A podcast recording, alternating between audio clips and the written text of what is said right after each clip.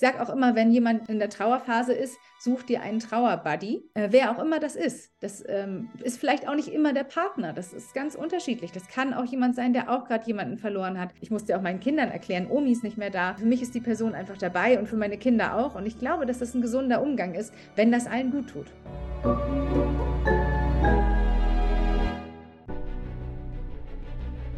Willkommen bei dem Podcast von Die Köpfe der Genies.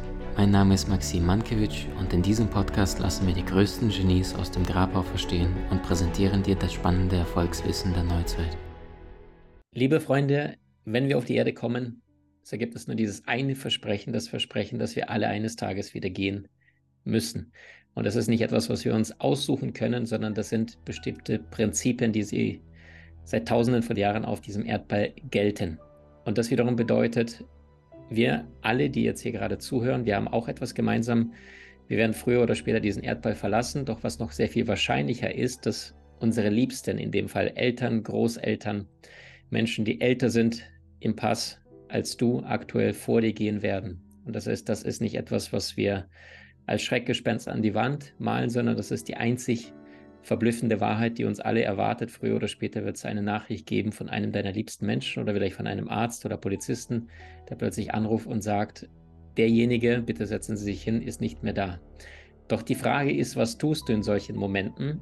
Genau dazu gibt es relativ wenig, bis, um nicht zu sagen, gar nichts, bis diese eine junge Frau sich irgendwann mal die Zeit und Mühe gemacht hat, nachdem sie selbst unerwartet ihre Mama verloren hatte und sich damit auseinandergesetzt hat, was mache ich denn jetzt? Und weil sie nicht so viel, um nicht zu sagen wenig, im Netz gefunden hat, hat sie gesagt, dann muss ich das jetzt ändern und hat genau dazu ein wundervolles Buch geschrieben. Es handelt um die verstorbene Mama, um die Geschichte, damit bewusst umzugehen, aber nicht in dieses langweilige, trauernde und unbewusste Schmerz erleiden, sondern sie hat es sehr provozierend geschrieben, um sich selbst auch mal aus unterschiedlichen Blickwinkeln zu beleuchten. Ich freue mich irrsinnig, dass sie da ist, um darüber zu sprechen, was du tun kannst, wenn du einen liebevollen, trauernden, äh, große Trauer in dir spürst, weil du einen liebevollen Menschen verloren hast. Herzlich willkommen, Anna Funk. Danke. Liebe Anna, das ist kein einfaches Thema. Jetzt bist du seit mehreren Jahren als TV-Moderatorin tätig, hast mittlerweile sieben Bücher geschrieben. Wie würdest du diese ja, du bist ja noch relativ jung und trotzdem diese Karriereleiter, die so einzelnen Stufen deines Lebens so in wenigen Sätzen beschreiben. Wie bist du dazu gekommen, jetzt Bücher zu schreiben? Das war wirklich der, der, der Auslöser war eigentlich der Tod meiner Mutter. Also ich wollte, ich habe schon immer ein bisschen damit geliebäugelt, weil beim Fernsehen musst du ja auch texten und du schreibst deine Moderationstexte und das Schreiben war schon immer irgendwie Bestandteil meiner Arbeit. Aber das, das war natürlich so ein Fernsehtext-Stil. Äh, das ist ja was, ein bisschen noch was anderes, wobei ich auch so ein bisschen in Sprechschra äh, Sprechsprache schreibe. Aber ähm, ich, ich habe immer gedacht, ich würde gerne, aber ich mache es nicht. Und dann ähm, ist meine Mutter gestorben und ich war völlig überfordert. Also ich konnte mir überhaupt nicht vorstellen, dass ich das auch noch überleben kann, weil meine Mutter und ich, wir haben uns unglaublich gut verstanden. Wir waren jetzt nicht so dieses, wir flechten uns gegenseitig Zöpfe und sind die besten Freundinnen. Das finde ich irgendwie ist nicht so mein Ding. Wir waren wirklich Mutter und Tochter und sie war für mich einfach mein Zuhause. Ne? Und ähm, die Tatsache, dass sie nicht mehr da war, das hat mich so fertig gemacht. Dann sagte der Pastor noch, trauern Sie jetzt richtig, sonst gibt es Geschwüre. Und da fühlte ich mich so unter Druck, das auch noch richtig zu machen, dass ich gedacht habe, okay, jetzt brauche ich ein Buch. Und dann bin ich losgegangen und habe nur Literatur gefunden, die halt ähm, zu spirituell für mich zu dem Zeitpunkt war, äh, zu psychologisch, zu religiös. Und habe gedacht, jetzt brauchst du mal ein Buch ähm, für jemanden wie dich, der mitten im Leben steht, der schon ein Kind hat, der irgendwie, ähm, ja, einen totalen Alltag lebt, der voll ist mit Terminen, aber der trotzdem diese Fenster braucht, um zu trauern. Und dann habe ich das Trauerbuch geschrieben, was ich gerne haben wollte. Frech und äh, positiv und nach vorne blickend und äh, das Thema einfach irgendwie anpacken ja, so ging es los. Wahnsinn. Würdest du sagen, als es damals passierte mit der Mama, also das hat sich ja nicht angebahnt, oder? Und das ist irgendwann bekam Doch, plötzlich. Also sie, ja? sie hatte leider immer wieder Krebs, also immer wieder in, in verschiedenen Abständen kam das immer wieder. Und das war auch so eine latente Angst meiner Kindheit. Aber es gab auch wirklich lange Phasen in unserem Leben, wo wir gar nicht, oder wo ich zumindest gar nicht darüber nachgedacht habe. Vielleicht hat sie mich das nicht so spüren lassen. Ähm, da haben wir ganz sorgenfrei äh, gelebt. Und dann kam irgendwann die Botschaft, er ist wieder da. Also wir hatten viermal ein Rezidiv. Und ähm, beim letzten Mal war uns, glaube ich, allen klar, dass das ähm, mit 74 nicht mehr so einfach wird. Habe ich deine Frage jetzt beantwortet? Entschuldige. Nee, nee, natürlich, ähm, natürlich hast du. Das ist die Frage, war tatsächlich dann, und das ist ja auch das, was mit deinem Buch diese Welle losgetreten ist, ne? Äh, als du dieses Buch geschrieben hast, Mama ist tot und jetzt. Also was würdest du sagen, ähm, die Zuschauer, die Menschen, die dich dann mit ihren Briefen erreicht hatten, die jetzt äh, nicht wie du, ist jetzt die Frage, ist es ein Geschenk oder war das jetzt eine Bestrafung, weil mehrmals ne, Krebs, der jetzt kommt und geht, das ist ja auch etwas, was mit der Psyche und auch mit den umstehenden Menschen drumherum etwas macht. Aber würdest du sagen, im Nachhinein war das ein Geschenk, weil ihr euch trotzdem halbwegs bewusst verabschieden konntet? Oder war das, mir wäre lieber, sie wäre nachts eingeschlafen und nicht mehr geboren worden und hätte gar nicht gelitten die letzten Jahre, wenn du es dir aussuchen könntest? Das ist eine sehr spannende Frage. Auf der denke ich häufig drauf rum da ich jetzt den Fall habe, dass mein bester Freund in einem Autounfall ähm, zu Tode gekommen ist. Also das beschäftigt mich ehrlich gesagt sehr viel. Ich habe noch keine ähm, abschließende Antwort darauf gefunden. Ich weiß nur eins, der Unterschied ist definitiv, dass du äh, mit anderen Fragen zurückbleibst. Also mit meiner Mutter war nichts mehr offen. Ich habe mit ihr immer alles besprochen. Ich habe ihr immer alles aufgeschrieben. Ich habe ihr Briefe geschrieben. Ich habe sie jeden Tag im Krankenhaus besucht oder bin dafür wirklich teilweise über 600 Kilometer hin und her gependelt weil mir das wichtig war. Und zwischen uns war alles komplett aufgeräumt. Das würde ich auch jedem raten, der jemanden hat, der eine Krankheit hat, wo man nicht so richtig weiß, in welche Richtung das gehen kann. Und das war absolut heilsam und ähm, im Nachgang bin ich dafür wirklich sehr dankbar. Ähm, bei meinem Freund, dem hätte ich gerne noch Sachen erzählt, den hätte ich gerne noch Sachen gefragt. Also ich sag mal so, als Geschenk das Ganze zu bezeichnen, ist irgendwie zu heftig, glaube ich. Ähm, wobei ich genau weiß, was du meinst. Aber ähm, ich denke, dieses, wenn jemand von jetzt auf gleich so plötzlich geht, ähm, ich merke es an mir selber, du verarbeitest ganz anders, du brauchst für viele Sachen viel länger, du hast ganz andere Fragen. Also es ist schwer vergleichbar. Aber für denjenigen, der zurückbleibt, ist natürlich tendenziell der längere Weg der bessere. Glaube ich schon. Psychologisch, denke ich ja. Mhm. Und wenn wir uns mal jetzt die Konstellation erleben, die du mit deiner Mama erlebt hast, also dann war irgendwann klar, beim, mit 74 sagst du dann, die Wahrscheinlichkeit äh, lauft nicht unbedingt für sie. Kannst du uns mal auf die Reise nehmen? Wie hast du es damals erlebt? Wie hat das Umfeld in der Familie das Ganze wahrgenommen und was waren so für dich? Du sagst jetzt, es verändert einen. Ja, es, hm. es lässt dich das gleiche Leben aus anderen Perspektiven wahrnehmen. Also es war sehr unterschiedlich. Also in einem Punkt waren wir uns alle einig in der engsten Familie. Wir besuchen sie einfach permanent, weil sie hat wirklich die, die Tour de Krankenhaus gemacht. Also es war wirklich äh, eigentlich grauenvoll. Aber wir sind halt immer mit äh, guten Vibes hin. Die Kinder hatten Luftballons dabei. Wir haben irgendwie ihr kleine Geschenke gemacht. Das war natürlich gar nicht mehr so wichtig. Aber wir hatten einfach immer was dabei. Wir haben ihr erzählt, was in unserem Leben los ist. Mein Bruder ist Musiker, der lebt in New York.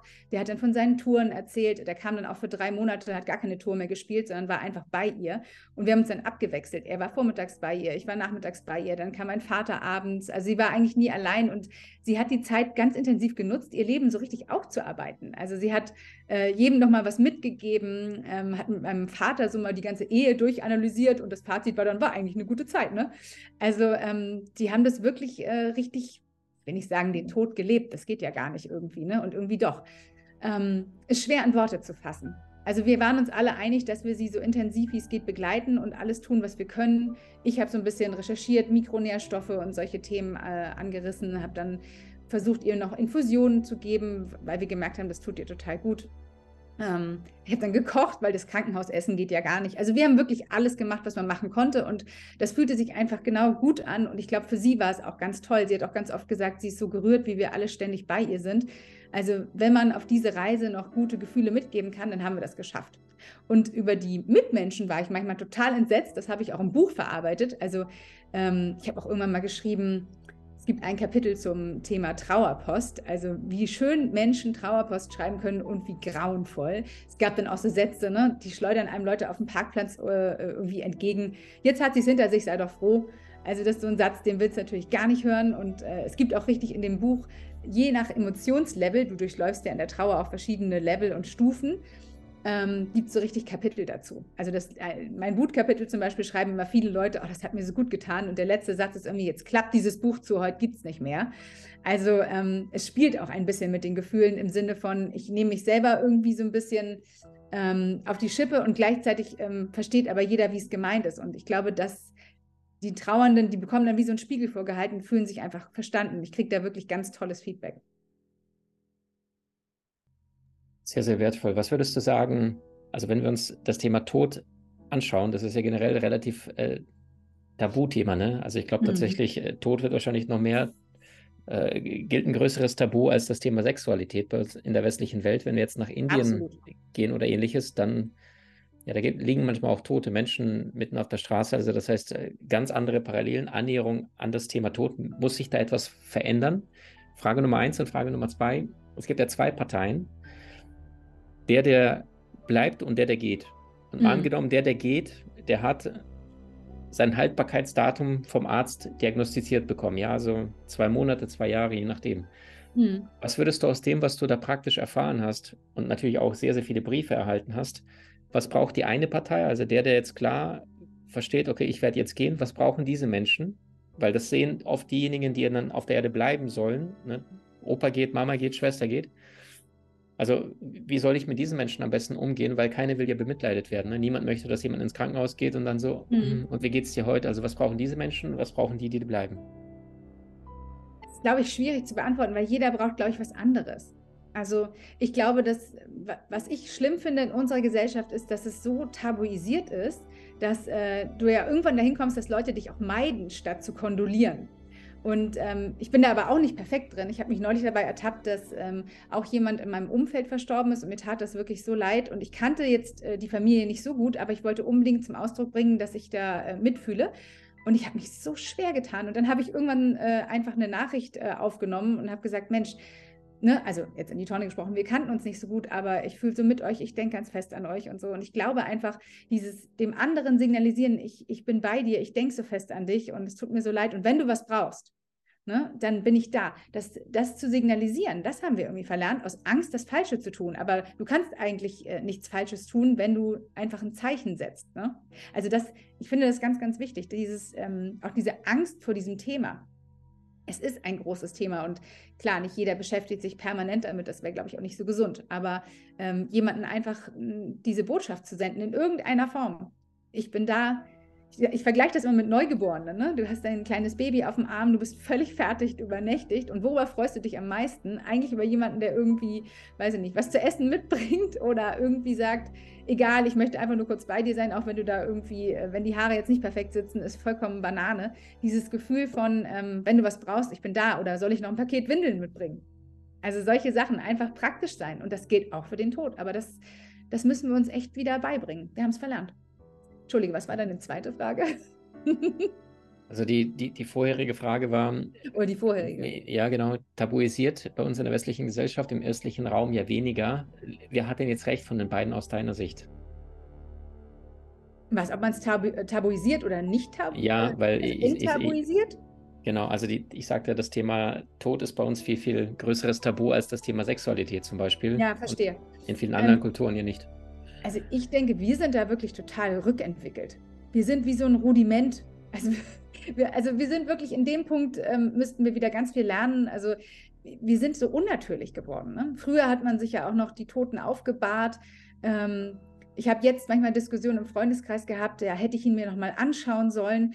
Und ich habe damals auch gedacht, soll ich, soll ich nicht. Jetzt hatten wir meine Mutter auf Eis gelegt, weil mein Bruder musste ja aus Amerika anreisen und die Verwandtschaft aus Kanada. Da war irgendwie klar, äh, angucken geht dann irgendwann nicht mehr. Aber ähm, wir haben einfach eine, eine Angst äh, entwickelt. Ich glaube einfach, wenn du, wenn du deinen geliebten Menschen in diesem Zustand nochmal besuchen kannst, ne, und es ist jetzt kein verheerender Autounfall gewesen oder so, dann sollte man das unbedingt tun. Also alle, die, die das erlebt haben, ich habe es ja leider nicht erlebt, die berichten mir immer, dass es ihnen total gut getan hat und dass es ihnen auch äh, ne, vom Geist her dann erst, ähm, dass es so begreifbar wurde, dass, äh, der, dass die Person jetzt einfach hier nicht mehr ist. Und ich glaube, das ist wichtig. Insofern denke ich, wir machen ein paar Sachen ziemlich falsch. Würdest du sagen, es macht Sinn, so etwas mal, mal bewusst anzusprechen oder was könnten wir aus deiner Sicht aktiv tun? Also wenn du das nächste Mal die Großeltern besuchst, äh, mit dem mal indirekt darüber zu sprechen oder ich weiß nicht, irgendwie die Großeltern vielleicht mal bewusst zu fragen oder die eigenen Eltern, die vielleicht auch älter werden und du merkst, also zehn Jahre werden die sicherlich nicht mehr machen, hm. dann bewusst zu sprechen, irgendwie gibt es noch etwas, was du tun möchtest, bedauerst du etwas, also die Dinge aktiv anzugehen oder auf den ich einen glaub, Anruf warten. auch wieder ja. total auf den Menschen drauf an. Ich hatte so ein Gespräch mit meinem Vater vor einer Weile. Der hat irgendwie mir signalisiert, du, egal was kommt, ich vertraue dir, du wirst das alles richtig machen. Ähm, das fand ich auch schön. Also weil ich ihn auch gefragt hatte, was willst du eigentlich machen im Falle, wenn das passiert oder wenn das passiert. Ne? Es gibt ja so viele Möglichkeiten, was alles so noch passieren kann in diesem Leben irgendwie. Und er war so, du machst das, du hast meine Vollmacht, ich weiß, du machst das alles richtig. Und dann war das auch okay. Es gibt auch Menschen, die wollen darüber überhaupt nicht sprechen. Ähm, ich glaube, das muss man auch akzeptieren. Es gibt auch immer Zeiten und Phasen, das kennen wir alle. Tendenziell finde ich, dieses offene Ohr zu signalisieren. Ne? Ich habe auch mit meiner Mutter, als sie dann im Krankenhausbett lag, in einem dieser ganzen Betten, habe ich irgendwann mal gesagt, ähm, möcht, möchtest du darüber reden? Und da hat sie zu dem Zeitpunkt gesagt, nein, aber danke fürs Angebot, ich spreche mit deinem Vater. Und da habe ich gedacht, ja, mein Vater war für sie, ich war das Kind, sie war die Mutter. Sie wollte, ne, Eltern wollen ja auch nicht ihren Kindern zu viel aufbürden und meine Mutter war auch so ein Typ. Gibt auch andere Typen, also jeder ist anders. Und für sie war der Ansprechpartner in diesem Punkt mein Vater und das war völlig okay. Und ähm, ich glaube einfach, wenn du weißt, derjenige hat seinen Ansprechpartner gefunden, ist auch okay. Ich sage auch immer, wenn jemand ähm, in der Trauerphase ist, such dir einen Trauerbuddy äh, wer auch immer das ist. Das ähm, ist vielleicht auch nicht immer der Partner. Das ist ganz unterschiedlich. Das kann auch jemand sein, der auch gerade jemanden verloren hat. Das kann auch ähm, wirklich eine gute Bekannte sein, die plötzlich zu einem super Gesprächspartner wird, weil sie es einfach anbietet. Also dieses, es gibt Menschen, die sind einfach gut im, in Gesprächen zum Thema Trauer. Es gibt Menschen, die können das nicht so gut. Ich stelle bei mir immer fest, wenn jemand mein Buch gelesen hat, also sehr viele Menschen schreiben mir danach und ich freue mich da immer riesig drüber, weil mir das äh, ganz viel zeigt und dass ich da offensichtlich einen Nerv getroffen habe. Und äh, die erzählen mir auch ihre ganze Geschichte und wir schreiben uns dann manchmal auch wirklich hin und her. Also es ist schwierig, manchmal das alles zeitlich zu schaffen, aber ich versuche es immer. Und ich bekomme da auch immer gespiegelt, dass es bei vielen ähnlich gelaufen ist, in, also in ganz vielen Punkten und dass Ihnen auch die Tipps, die ich hinten im Buch habe, so ein paar Erste-Hilfe-Tipps, was man alles machen kann, wenn die Trauer einen so anfällt wie ein wildes Tier, dass die funktionieren. Und ähm, da freue ich mich immer sehr. Es bedeutet mir sehr viel. Vielleicht können wir da mal ein, zwei Tipps rausgreifen. Also jemand bekommt jetzt einen Anruf, den niemand bekommen möchte, aber plötzlich ist die Information da, der liebste, einer deiner liebsten Menschen ist nicht mehr da. Und, und dann sind ja sehr, sehr viele, was sind so die Gefühlsachterbahnen, die die meisten in dem Moment erleben? Ist es Schockzustand? Ist es Sprachlosigkeit? Ist es also ich weiß zum Beispiel, bei mir ähm, hatte ich auch so etwas und tatsächlich leider kein älterer Mensch, sondern mein Cousin, hm. äh, letztes Jahr 37 und dann kriege ich plötzlich die Info, was ich gar nicht wusste, ist, äh, dass er in diesem bescheuerten Russland-Ukraine-Konflikt auch Soldat dabei war und plötzlich mit 37 mit drei Kindern erschossen wird dort. Und dann kriege ich von meinem Vater die WhatsApp, äh, Roma ist plötzlich nicht mehr da und mir war nicht mal bewusst, dass er dort eingezogen wurde. Hm. Also long story short, ich weiß, ich habe glaube ich, drei, vier Monate später erst weinen können, obwohl ich vom ganzen Herzen geliebt habe. Ja, wir hatten uns ein bisschen aus den Augen verloren, aber die Frage ist so, gibt es SOS-Tipps, kleinere Dinge, die jeder sofort tun kann? Also ich finde schon. Also ähm, was mir immer geholfen hat, also ich hatte jetzt ja auch diesen Anruf äh, im Januar und ähm, ich, was mir immer wirklich hilft, ist, ich bin ja natürlich, ich bin auch eine Quasselstrippe, ich rede gerne darüber. Ähm, wir haben uns alle gleich, der ganze Freundeskreis, in diesem Fall war es mein bester Freund, alle zusammen telefoniert und, und gegenseitig uns irgendwie gestützt. Auch wenn der, die Inhalte der Gespräche wahrscheinlich letzten Endes dreht es sich immer um das Gleiche. Ne? Ich kann es nicht fassen, wie kann das passiert sein und so weiter. Äh, dieser Autounfall, unglaublich. Aber wir haben uns gegenseitig irgendwie stützen können. Wir sind jetzt auch dadurch so ein bisschen zusammengewachsen. Es ist wirklich ähm, eigentlich schön, so traurig das alles ist. Ähm, es war auch wieder, als ob so eine Trauerbuddy-Clique sich zusammenfindet irgendwie. Und ähm, was ich auch immer echt wichtig finde, ist dieses Gehen die Bewegung. Also es sei denn, du hast gerade jetzt irgendwie ne, so einen Heulanfall, einfach loslassen. Man muss weinen, das ist richtig. Ich würde, ich habe überall geweint. Ich habe mit unserer Blumenhändlerin geweint, ich habe an der Supermarktkasse geweint. Wenn mir danach war, dann war das halt so. Natürlich stand ich da jetzt nicht stundenlang, ich bin dann auch gegangen. Ne? Aber ähm, ich habe wirklich mir diese Zeit genommen, ich glaube, das ist wichtig. Und in die Bewegung gehen, am besten wirklich, wenn, wenn man so einen ganz verzweifelten Moment hat, ich bin dann wirklich spazieren gegangen. Manchmal ganz langsam, manchmal immer die gleiche Runde im Park aber ich finde, dadurch allein, dass du in die Bewegung kommst, wir sind ja nun mal auch so gepolt, ne? wir müssen uns bewegen. Hm, du schüttest dann natürlich irgendwann auch ein bisschen Serotonin aus, das merkst du wahrscheinlich gar nicht, weil die Trauer so überwiegt.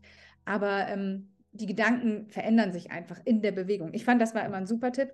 Und was ich immer gemacht habe, man kann auch die Trauer mal wegschieben, ganz klar. Man kann nicht 24 Stunden trauern, das geht ja nicht. Du musst es auch mal wegschieben und auch mal was machen, was ganz anderes machen. Das ist völlig okay. Aber ich habe mich immer sehr ähm, mit der Person, die ich trauere, auch beschäftigt. Also ich habe dann gern auch Fotos rausgesucht. Ich habe mir einen heimlichen Minischrein äh, gebastelt. Also Ähm, ich habe dann Fotos gerahmt. Mir tat das gut. Ähm, es gibt auch Menschen, die sagen, oh, ich kann, mich, kann mir das gar nicht angucken, weil ich es gar nicht ertragen kann. Auch das ist okay. Aber was ich immer fand, war, wenn du für dich symbolisch irgendwas tust, ja, also für mich war es diesen Schrein bauen, frische Blumen kaufen, die Lieblingsblumen der verstorbenen Person, ein Bildrahmen, ganz fest an sie denken, Zwiegespräche führen. Manchmal habe ich auch gedacht, jetzt bist du ja schon völlig bekloppt, aber das tut einfach gut. Und ähm, ich bin auch so ein Typ, ich habe dann auch mal so ein bisschen auf Zeichen geachtet. Meine Mutter war zum Beispiel, um jetzt zu meiner Mutter zu kommen, jemand, die mochte immer keine Energiesparlampen. Die war total auf Glühbirne. Und im Haus bei uns sind nach ihrem Tod alle Glühbirnen explodiert. Und ich habe dann immer gesagt, Mensch, das ist Mama, muss ihr gut gehen, alles in Ordnung. Und an ihrem ersten Todestag ist das ganze Umspannwerk vor unserem Haus explodiert. Da haben wir alle herzlich gelacht und haben gesagt, Mensch, das war ein richtiges Feuerwerk. Es ist alles okay.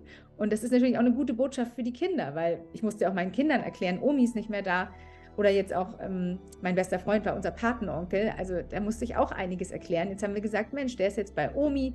Die mochten sich sehr, die haben eine gute Zeit, ganz sicher. Und sie sind irgendwie immer bei uns. Und wir haben das so ähm, äh, eigentlich ja immer so gemacht, dass wir über den Verstorbenen immer gesprochen haben. Also der ist auch immer da. Bin jetzt nicht so weit gegangen, dass ich für die Person mit eingedeckt habe. Das habe ich auch von einigen Leuten gehört. Sie decken einfach für die Person mit ein beim Abendessen oder beim Mittagessen. Sowas mache ich jetzt nicht, aber ähm, ich habe dann auch mal meine meine Blumen auf dem Tisch. Also für mich ist die Person einfach dabei und für meine Kinder auch. Und ich glaube, dass das ein gesunder Umgang ist, wenn das allen gut tut. Man muss es natürlich auch für sich herausfinden. Sehr, sehr wertvoll, ja. Es gibt ja so ein wunderschönes Zitat, das Leben ganz leben, den Tod ganz sterben. Und ich glaube, das ist das, was dein wertvolles Buch äh, bei den Menschen, die jetzt gerade in so einer ähnlichen Situation gerade sind, sehr, sehr viel heilsame Tropfen und, und, und Segen bringen und schenken kann. Die Bahn, ich danke dir jetzt schon für deine wertvolle Zeit. Und für all diejenigen, die sagen, bei mir ist gerade jemand gegangen und ich merke, das Thema beschäftigt mich, aber so ganz loslassen konnte ich nicht. Oder du hast Menschen in deinem Umfeld, die gerade in dieser schwierigen Zeit und Phase stecken, so teile diese Folge mit ihnen und Annes wertvolles Buch verlinken wir unterhalb von dieser Folge, findest du außerhalb davon. Jetzt schon mal von ganzem Herzen. Danke, liebe Anne. Sehr gern, danke. Nicht nur das Geld, sondern auch das Lernen hat einen Zinseszinseffekt. Je mehr du weißt, umso leichter und besser wird dein Leben. Profitiere noch heute von über 20 inhaltsreichen Online-Kursen aus unserer Genieakademie unter www.maximankiewicz.com.